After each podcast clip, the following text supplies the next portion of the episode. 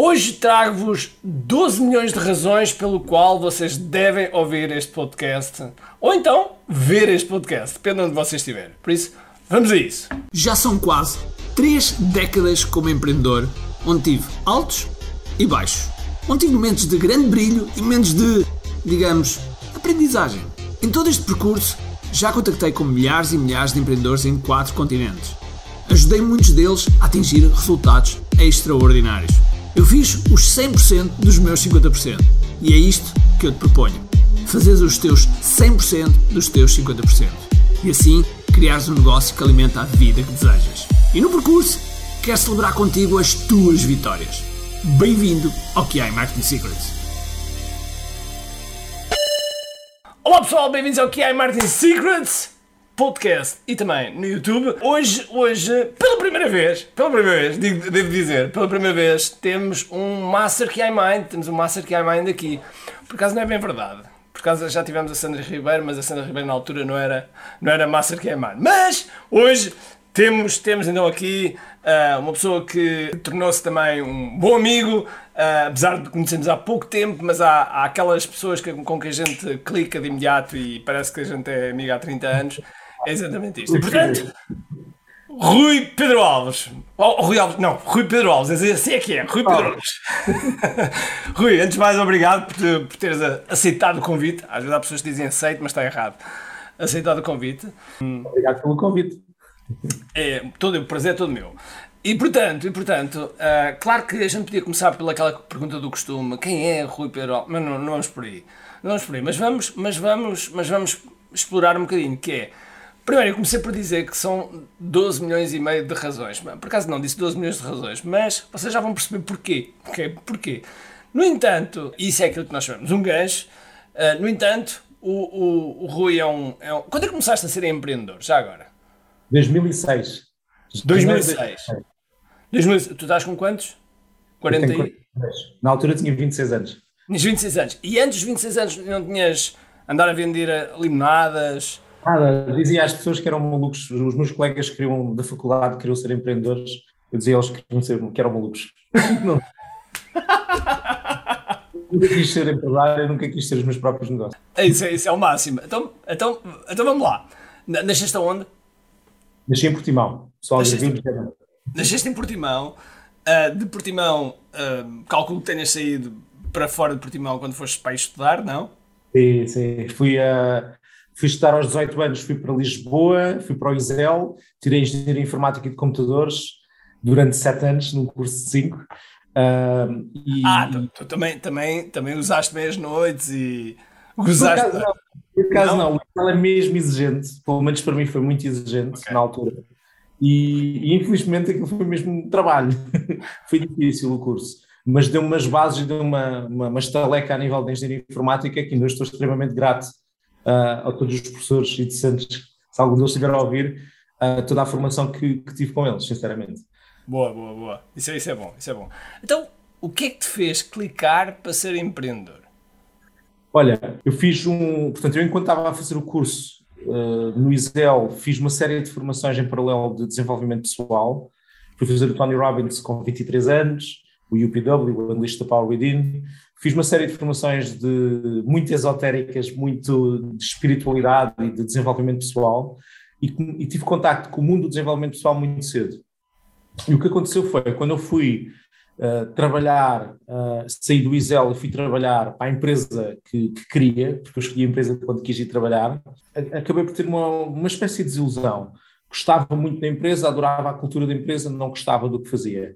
Então acabei, passado dois meses de estar na, na empresa, na minha empresa de sonho, uh, fui-me embora e fui trabalhar como de, de developer de Java.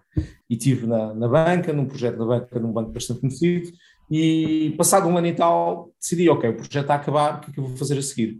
E tinha duas, tinha uma, uma pergunta que muita gente provavelmente também já passou por essa pergunta, que é, o que é que eu vou fazer a seguir? Ou vou lá para fora, para o estrangeiro, ou abro a minha própria empresa? E na altura eu tinha estas duas hipóteses abertas, porquê? Porque eu queria mais dinheiro, muito francamente. Queria mais dinheiro, queria uma qualidade de vida, queria mais opções na minha vida. O dinheiro o que traz é isso, é opções. É opções. Queria mais verdade. E então fui uma série de entrevistas na Irlanda, fui a Dublin, fui, fui, passei numa série de testes, fui escolhido, fui selecionado, recebi uma proposta. E na altura fiz uma pergunta de auto-coaching, que foi, ok, mas porquê que tu estás a querer ir para, para Dublin? Porquê que tu estás a querer ir para o estrangeiro? E a resposta era esta que eu acabei de dar, era dinheiro. E aquilo não me fez absolutamente sentido nenhum. Porquê yeah. que eu estava a mudar de país e mudar de vida só por dinheiro?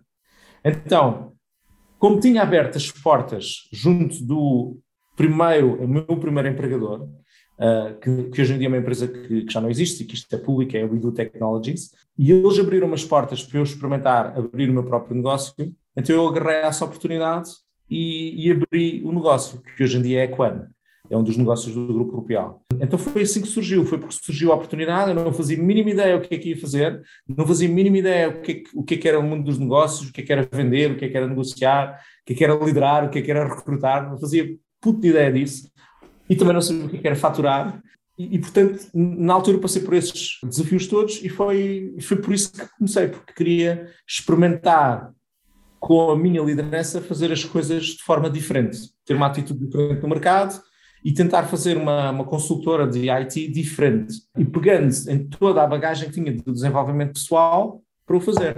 Mas a última análise foi porque queria mais liberdade queria mais opções e porque achei, achei que estava a arriscar pouco, que é um paradoxo. E estava, então, então isso, isso, é, isso é engraçado, porque isso quer dizer que quando, quando começaste a empresa estavas bonito tudo, sabias tudo, sabias planos de negócio, sabias contabilidade.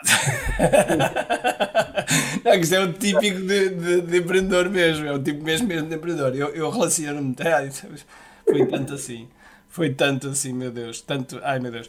Mas eh, nós, nós vamos, vamos fazer um ping-pong, ok? Vamos fazer um ping-pong que é, isso foi o início, Vamos agora até ao fim, como se faz nos filmes, não é? Vamos agora até ao, até ao, até ao momento atual e depois voltamos outra vez lá atrás. Okay? Fazemos, ah, fazemos tipo flashback e vamos outra vez atrás. Ok, hoje, hoje tens. Uh, hoje o que é que é o Grupo Rupial? Epá, é um conjunto de empresas. O Rupial hoje em dia é uma holding. Tem no, um negócio que é a Quan, que vai faturar este ano 10 milhões de euros tenho o Invoice Express, uh, que é um software de faturação online que vai faturar cerca de 2,2 milhões este ano. Tenho... Foi, foi, o primeiro SaaS de Portugal? É foi o primeiro SaaS de faturação em Portugal, Software as a Service. E tenho. E muito, provavelmente, e, e, muito provavelmente o primeiro SaaS em Portugal. À série. É possível. Eu não Eu me lembro. Altura, fomos nós e a PHC, a PHC surgiu uns poucos meses depois, com o Drive, acho que não era o Drive FX, era o PHC FX. E lembro-me que, que, fomos, os, fomos, os, fomos os primeiros. Claramente fomos os primeiros a, a venderem software as a service, e depois, meses depois, ou um ano depois, surgiu, surgiu o PHC, e hoje em dia são, são centenas deles, yeah. literalmente. O Clang AR, que é também um, um, software as a service, mas na área de gestão de recursos humanos, que é o projeto que nós iniciamos, que ainda o temos e faz dinheiro, mas não, não o temos ativamente a promover. Hoje em dia temos também a Teamlizer, portanto, que, é, que pertence ao grupo, que é um, uma, uma, espécie de site para fazer reviews de empregadores. Portanto, se eu sou um colaborador que quer fazer uma review sobre a minha empresa, posso ir ao Teamlizer e fazer essa review.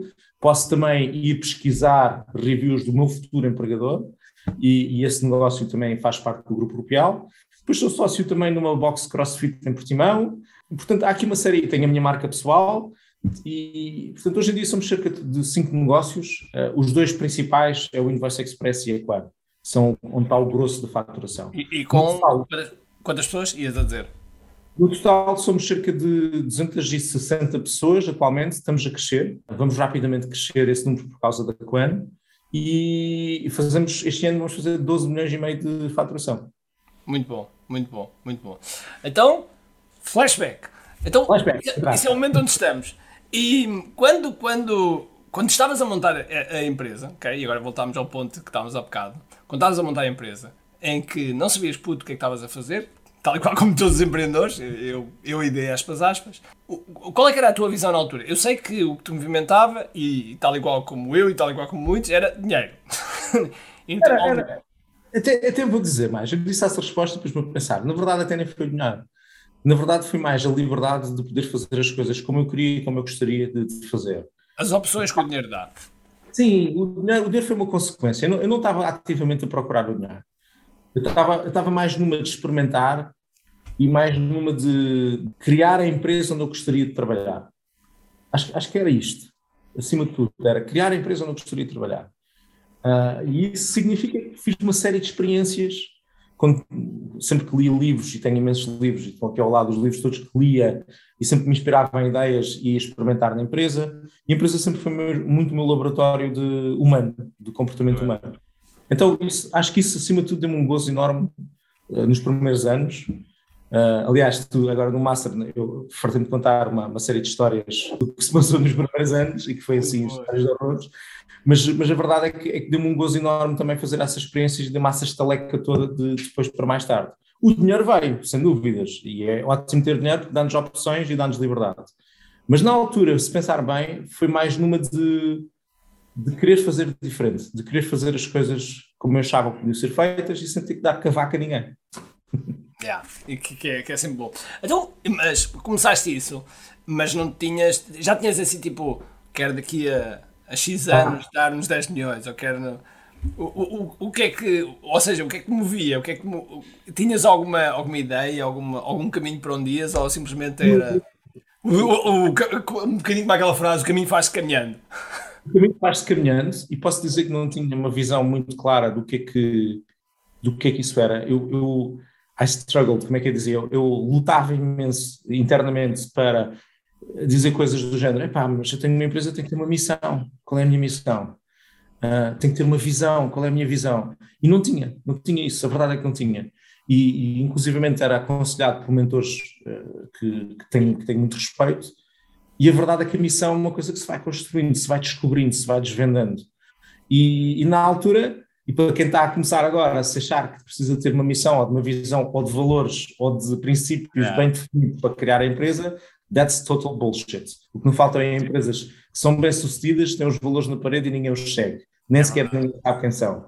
Os valores vivem-se nos comportamentos e na cultura da empresa. E a verdade é que tu não precisas de ter isso bem definido para começar uma empresa e ser bem-sucedido. É natural que depois, à medida com, com, o tempo, vais estruturando as ideias, vais estruturando as fundações, vais crescendo enquanto equipa, e aí sim vais precisar disso. Mas no início, não precisas. De tudo. Isso aí, ainda bem, ainda bem que dizes isso, ainda bem que dizes isso, porque às vezes as pessoas estão, ficam mesmo agarradas a isso, ficam agarradas, claro. qual é que é a minha missão, qual é que é, porque nós de vez em quando, como é óbvio, falamos do porquê, mas o porquê pode ser simplesmente, ok, vamos ter que fazer dinheiro, ou quero ter opções, ou quero ter não, não é preciso. Mas as pessoas agarram-se e ficam, ficam paralisadas. É Olha, nesse, nesse primeiro percurso, qual, qual foi, qual foi a parte mais difícil que enfrentaste? Ah, houve tantas coisas. Olha, a minha equipa, curiosamente, fala muito de uma altura em que, em que eu estava altamente endividado e tinha muito dinheiro na rua. Portanto, os nós, agora, em linguagem contabilística, tinham os accounts receivables muito, portanto, o valor recebido de clientes muito alto, tinha muito dinheiro na rua e não tinha uma máquina de cobranças como tenho hoje em dia. Então, eu cheguei a ter 800 mil euros de dívida, Ixi. apesar de ter lucro. Sim, sim. As linhas de factoring todas esgotadas. Tudo a bater no topo, já, já lá tive. No redline, e a verdade é que se o cliente, se os clientes não pagassem na altura em que eu estava à espera que pagassem, eu eh, estava literalmente, uh, se calhar, lixado. E é curioso, a minha equipa hoje em dia olha para isso e vê, e vê que a gente, está, a gente reverteu completamente isso. Hoje em dia estamos no oposto, temos dinheiro dentro de caixa e não precisamos de recorrer à, à, banca e a financiamento externo. E na altura isso foi perigoso, isso foi uma, altura difícil. Mas se, se, me perguntares se isso foi o mais difícil para mim na altura, não foi, porque, porque se calhar eu olhava para esse problema e percebia, esse é um problema que tem solução. É um problema que é fácil de resolver. Para mim, os problemas mais difíceis de resolver foram os problemas de pessoas de emocionais, de ter que lidar com, com, com os infantários, com, a, com as questões emocionais internas que tinha de querer ajudar as pessoas, quando as pessoas depois também não, não, não, não, não, ajudavam muito a serem ajudadas, quando tinha que lidar com esses struggles de emocionais, era muito duro. E eu sei que isso mudou muito também no dia em que soube que ia ser pai. Sou porque a minha necessidade humana de conexão e amor shiftou da empresa o Filipe. Ah, isso é engraçado, isso é, isso é muito é, engraçado. Isso é muito engraçado. Eu avisei a equipa que isso ia acontecer. Isso é muito engraçado. Ou seja, há cerca de 7 anos, 7 anos, não é? Porque o Filipe tem 6, não é? O Filipe tem 6. Portanto, há Foi cerca de 2016, eu em 2015, quando percebi que ia ser pai, percebi, ok, atenção, porque o meu comportamento enquanto líder e dono da empresa vai mudar. Porque eu, eu satisfazia muito a necessidade de conexão e amor na empresa, com as pessoas, e passei a satisfazer com, com o meu filho. E então é natural que o meu comportamento dentro da empresa mudasse. E mudou.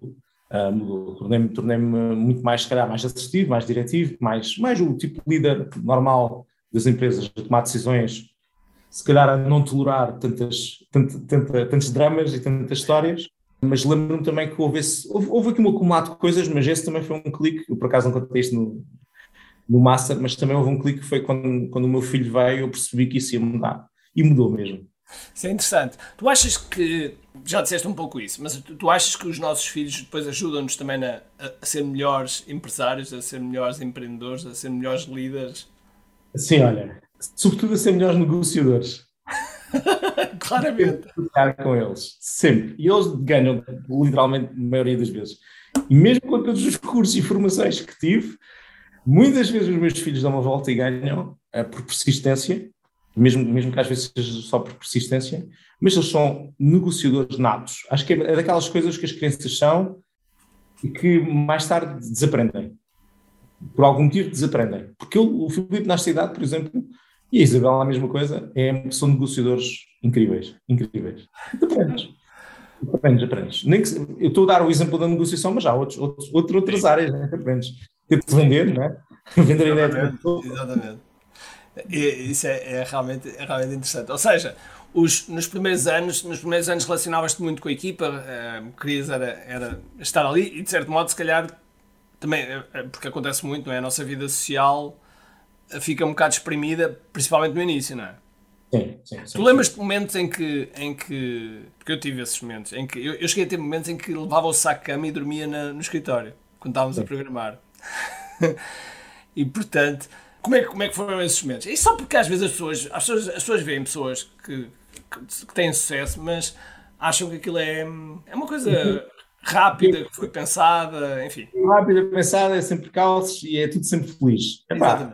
Eu, eu, eu, houve momentos em que não quis ir trabalhar para a minha própria empresa, houve momentos em que não gostava do ambiente que tinha na empresa, que, em que sentia-me uh, inclusivamente deprimido de pensar que ia trabalhar, e isso trouxe uma série de lições, que é a cultura da empresa é chave, se tu queres criar um ambiente de trabalho onde, onde tu gostes de trabalhar, então tu, tu, não vais a lado nenhum enquanto dono da empresa. Tu não vais a lado nenhum. Os teus colaboradores têm opções. Podem ir para o mercado de trabalho, podem se despedir e podem arranjar outro trabalho. Tu, como dono da empresa, não. Tu não vais a lado nenhum. Então, tu, como dono da empresa, tens que tomar consciência disso e criar o um ambiente em que tu queres, em que, em que tu queres trabalhar. Isso significa que vais ter que tomar decisões que muitas vezes podem até ser injustas do ponto de vista individual, mas que são necessárias do ponto de vista do grupo e de, do barco todo. E esse tipo de, pelo menos no, na, minha, na minha balança, na minha bússola moral, é, foi, sempre foi difícil lidar com isso, porque não, ninguém gosta de ser injusto para ninguém, ninguém gosta de ser, ter que tomar decisões que prejudiquem, que sabes que vais prejudicar alguma pessoa individualmente, mas na verdade é que tu vais ter que tomar essas decisões se queres que o barco vá, vá a bom porto. Claro que podes minimizar isso e podes ser extremamente humano e ser extremamente generoso quando tomas esse tipo de decisões, mas a verdade é que não podes evitar de as tomar, porque senão vais cair no erro que eu caí, que é, de repente, temos uma, temos uma empresa onde tu não queres ir trabalhar, onde tu já não suportas ir trabalhar porque o ambiente está péssimo. Uh, portanto, mas isso também já foi há mais de 10 anos, no meu caso. Hoje em dia, mega feliz da minha empresa. Não, é, é voltamos outra vez ao momento presente. Isto é muito dinâmico. Muito dinâmico. Voltamos ao momento presente, que é, pegando nisso, nesse momento de, de aprender a liderança e, e, e, todos esses aspectos, que é como é que hoje, como é que hoje lideras? E então, eu só quero chamar a atenção às pessoas que, atenção, aquilo que a gente vai falar agora é o momento presente e às vezes as pessoas têm, têm o hábito de querer copiar uma coisa, mas não, não querem fazer a jornada. querem copiar já como, como é como as pessoas fazem, mas não querem fazer a jornada toda. E portanto, eu só quero fazer este, esta introdução à pergunta porque para as pessoas terem, terem noção. Mas como é que hoje geres, e tendo também as 5 empresas, porque isto ocupa tempo, e a, e a box, e a box, a CrossFit Box. Então como é, como é, que, hoje, como é que hoje, perante esse, essa, esses momentos de liderança que tivesse, todos esses momentos, como é que hoje lideras e como é que hoje encaras também uma liderança partida por várias empresas também? Sim. Uh, tens de ter uma equipa excepcional no topo, tens ter uma equipa em que, em que podes confiar cegamente e que, que, seja altamente competente e que viva os teus valores, os valores da empresa e viva e que se alinhe muito com os teus princípios e se identifique com esses princípios e que os viva no dia a dia e tens de cuidar bem deles. Se tu tiveres essa equipa de topo bem formada um, e, e, competente, tudo o resto facilita-se imenso. Agora, dito isto, parece fácil. E isso para mim levou 5 anos. levou pelo menos 5 anos até encontrar dois dos pilares que hoje em dia tenho, que é o Duarte Fernandes e o João Mauriti, já estão comigo há, e o Hugo França, três, estão comigo há 10 anos. Portanto, eh, o que posso dizer é que, é que leva tempo até encontrar essas pessoas, mas quando as encontras e esse match acontece, as coisas começam a facilitar-se do ponto de vista de liderança, porque tu consegues literalmente delegar. O problema da delegação é quando não confias, e quando não confias vais fazer micromanagement, vais andar sempre em cima, porque não confias. E tu nem te percebes que, não, que o problema de estás a fazer micromanagement é porque não confias. Depois há várias razões pelas quais não podes, podes não confiar. Uma delas é porque não tens confiança em ti mesmo. Mas a maioria das vezes é porque não confias noutra pessoa. E por isso é que fazes micromanagement. Quando tu confias e tens as pessoas certas, sais do caminho e as coisas começam a acontecer e começam a, a a, a construir-se. Agora, o mais difícil é encontrar essas pessoas. Hoje em dia, o meu estilo de liderança é muito também é confiar e, e apoiar nestas pessoas e faço muita gestão de métricas que são críticas no negócio e que eu sei que se acontecerem, tudo o resto vai se desencaminhar e vai, e vai se vai ao lugar. Uh, sei lá, se, quando eu digo métricas críticas, estou a falar de causa, causa e efeito, não é? Estou a falar das métricas que é a causa. Eu sei que se quer ter vendas, preciso que haja reuniões. Então vou medir o número de reuniões comerciais que existem. Por exemplo, é o melhor exemplo que existe para as pessoas entenderem entre o que é que é métricas críticas e métricas de performance é, se eu for à balança e ver o peso, há-se uma métrica de performance, o resultado. Se eu quero influenciar o que está na balança, então eu tenho que medir aquilo que como e aquilo da atividade física que faço. Então, se eu medir a atividade física que faço e medir o como, eu posso esquecer a balança. Porque a balança vai ao lugar. Um, posso ir olhando para ela periodicamente.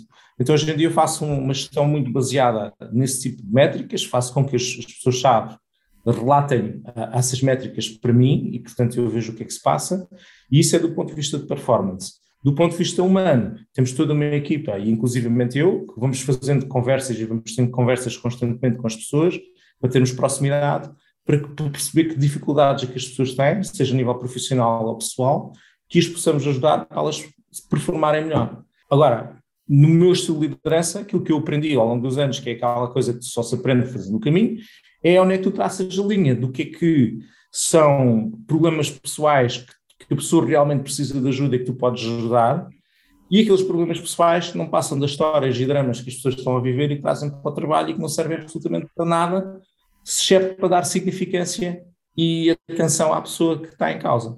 Portanto, fazer essa linha é difícil. Só vais lá com a experiência do que é que toleras e o que é que não toleras. Mas, na verdade, nas empresas, e como na vida, tu tens aquilo que toleras. Então, nesse caso, nós, quando estamos nesse, nesse, nesse patamar, basicamente somos um, um, um, bombeiro premium, não é? Porque andamos a ver as coisas. somos um bombeiro premium e, um facilita, e um facilitador. E um facilitador. Eu posso dizer, por exemplo, do meu ponto de vista de trabalho, hoje em dia, aquilo que mais faço de trabalho é código. É irónico. É. Com que, por exemplo, percebi que na Coan havia, havia sistemas de informação que precisavam de ser desenvolvidos e que precisavam de ser melhorados. Então comecei eu a fazê-lo. Porquê? Porque não tinha uma equipa que me pudesse fazer isso à velocidade que eu queria, então comecei a fazê-lo. E hoje em dia, todos os sistemas da Quan que nos dão uma série de indicadores de performance e fazem com que a equipa opere muito mais depressa, foi desenvolvido por mim. Então eu sou o bombeiro de suporte daquele sistema. então, o que o CEO deve fazer? Não, mas eu ainda não estou com o chapéu de CEO. Aí estou com o chapéu técnico. Aí estou com o chapéu de operador. E está ok. Quando eu estou com o chapéu de CEO, eu faço, tenho outro papel na empresa. Tenho um papel mais de tomada de decisões, de pensar, de pensar no negócio, para onde é que vamos, para onde é que não vamos. Mas como felizmente tenho bastante tempo, nesta fase já tenho bastante tempo, então também me dedico a fazer estas coisas que me dão gozo. E que neste caso é, é, é técnico. Então sim, sou um bombeiro premium, pode dizer isso, sou o bombeiro mais caro da empresa. Tenho duas coisas para te dizer importantes.